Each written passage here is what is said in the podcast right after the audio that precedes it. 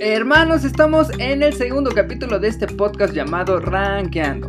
Recuerden que si tienen amigos que les guste todos estos temas, pues compártanlo para que se enteren de todo lo nuevo.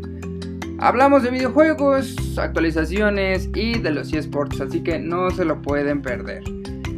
Y empezamos con el primer chismecito y es que la desarrolladora de Warner Bros. Game Monolith Production puso un sistema titulado Nemesis en sus juegos Middle Earth, Shadow for Mordor y Shadow of War, el cual querían patentar desde, desde el 2015, pero después de varios intentos lo lograron, aunque a algunos desarrolladores no les agradó esta decisión.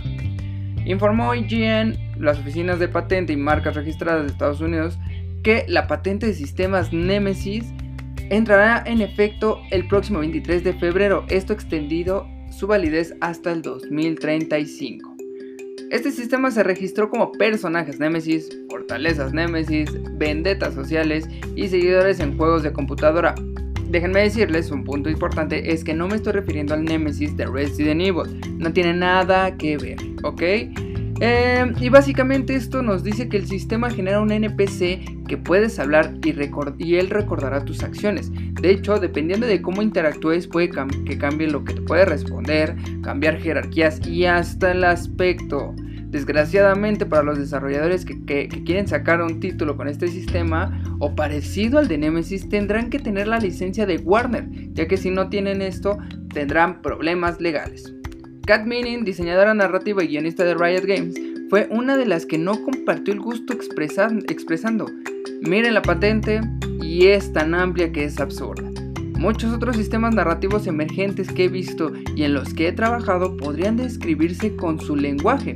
Probablemente no sea legalmente aplicable, pero yo y otros desarrolladores independientes no tenemos el dinero para averiguarlo.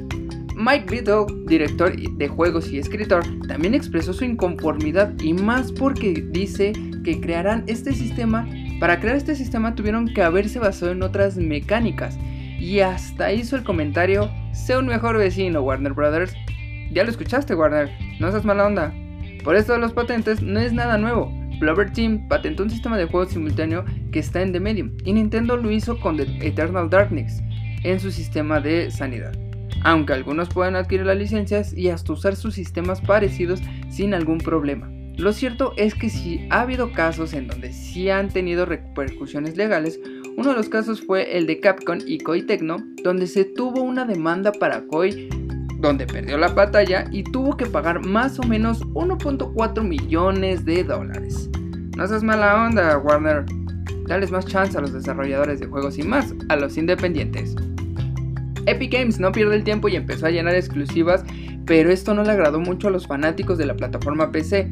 Y al portavoz de Epic Games mencionó que seguiría llegando a acuerdos con diferentes estudios para sus juegos, serán, y, estos serán exclusivos de la Epic Games Store. De hecho, se dice que desde que se lanzó la Epic Games Store, que fue en el 2018 más o menos, más de 100 juegos han debutado como exclusivas y para este año ya hay 21 juegos confirmados pero aún no han debutado.